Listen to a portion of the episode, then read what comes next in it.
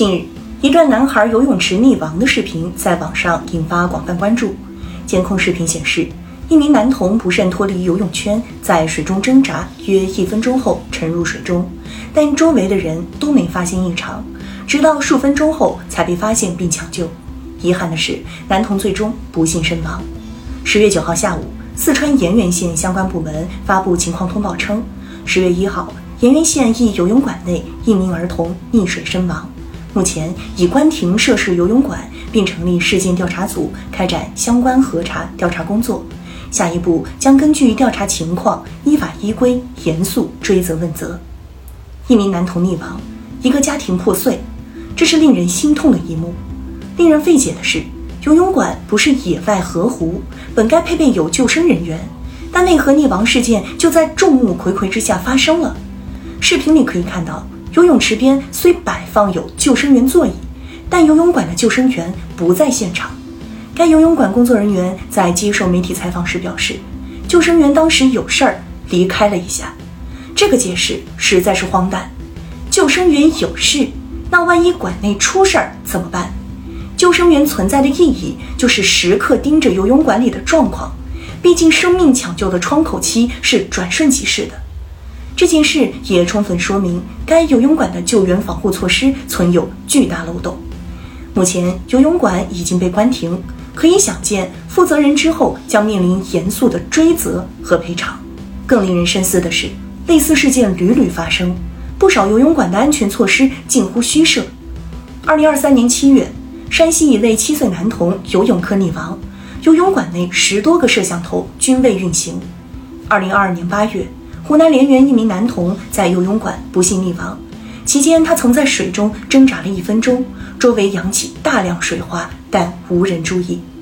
二零二二年七月，湖南岳阳湘阴县一男孩在游泳馆不幸溺亡。据当地网民介绍，小孩进入游泳馆游泳时，大人不允许进入看护，非常不安全。这样的例子比比皆是，而每一起事故的背后，几乎都存在管理方面的纰漏。这种纰漏一旦酿成事故，代价将会非常沉重。事实上，国家在这方面的规定非常严格且具体。根据《体育场所开放条件与技术要求》第一部分要求，游泳场所要求游泳池水面面积在二百五十平方米以下的，应至少设置两个救生观察台；水面面积在二百五十平方米及以上的。应按面积每增加二百五十平方米及以内增设一个救生观察台的比例配置救生观察台，救生观察台高度应不小于一点五米。但在媒体的走访中，却发现不少游泳馆无视相关规定，存在诸多安全隐患，包括安全员配备不到位、安全员无证上岗、警示标识线不清、深浅分界区和成人池、儿童池交界区监管不明等。在今年七月的一篇报道中，有记者甚至花了四五百元就在电商平台买到了救生员证，并且可以扫码查询。这些都是游泳馆管理方面的漏洞，由此也不难理解为何游泳馆安全事故如此多发常见，而这也显然应当引起监管部门的注意，从具体的个案着手，对游泳馆的管理漏洞进行统一梳理摸排。深挖背后存在的共性问题，大力加强行业监管，避免下一次悲剧的发生。